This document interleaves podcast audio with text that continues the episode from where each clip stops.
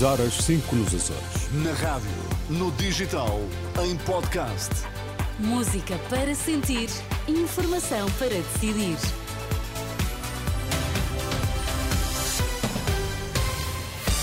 Notícias na Renascença, destaques a esta hora.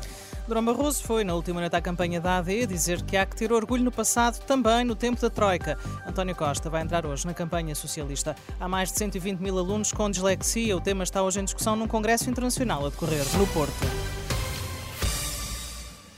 Durão Barroso defendeu na última noite que o PSD e o CDS-PP não têm de pedir desculpa, mas ter orgulho no que fizeram no governo com sentido patriótico no período da Troika. Palavras do antigo presidente da Comissão Europeia na última noite no comício da AD em Santa Maria da Feira. Nós não temos de pedir desculpa por esse período. Nós temos de ter orgulho nesse período, por aquilo que fizemos com sentido patriótico para salvar Portugal. O antigo Primeiro-Ministro criticou ainda o PS, acusando de ter levado o país à bancarrota e avisando que se o PS ganhar, junta-se ao PCP e Bloco de Esquerda, que vão ter mais poder para negociar. Durão Barroso disse também que o voto de protesto não chega para tirar o PS do poder. António Costa vai entrar hoje na campanha para as eleições legislativas, irá participar ao fim da tarde num comício no Porto. O presidente do partido, Carlos César, afirmou na última noite na CNN Portugal que a presença do primeiro-ministro nesse comício, que vai decorrer no pavilhão Rosa Mota, marcará um legado que os socialistas, diz, estão empenhados em cuidar.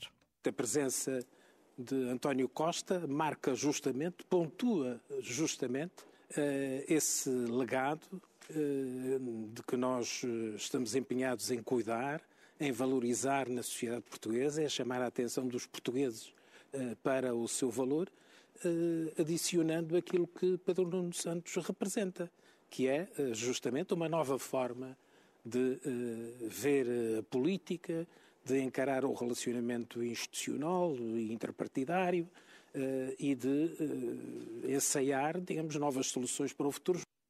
Palavras do presidente do PS, Carlos César, na última noite na CNN Portugal. António Costa irá participar no comício do Partido Socialista, vindo de Roma, onde esta manhã discursa no Congresso do Partido Socialista Europeu. A escola não está a dar resposta aos alunos com dislexia. A queixa é da associação que dá apoio a estas pessoas que sofrem de um problema neurológico que traz dificuldades na leitura e na escrita. São cerca de 120 mil os alunos que só teriam a ganhar com um diagnóstico precoce. Mas para isso é preciso uma formação específica para os professores professores do primeiro ciclo. Helena Serra, fundadora da Associação Portuguesa de Dislexia, diz que já tem um dossiê para entregar ao próximo governo, só falta mesmo, aponta, a vontade política. Nós temos os documentos preparados.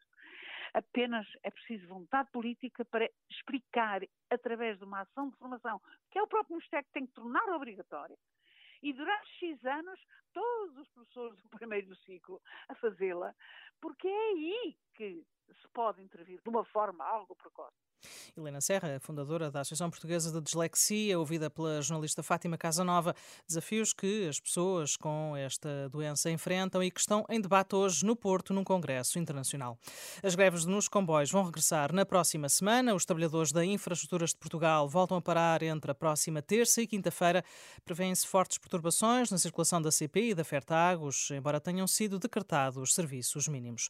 Ainda uma nota para os automobilistas: o preço dos combustíveis vai sofrer alterações a partir de segunda-feira.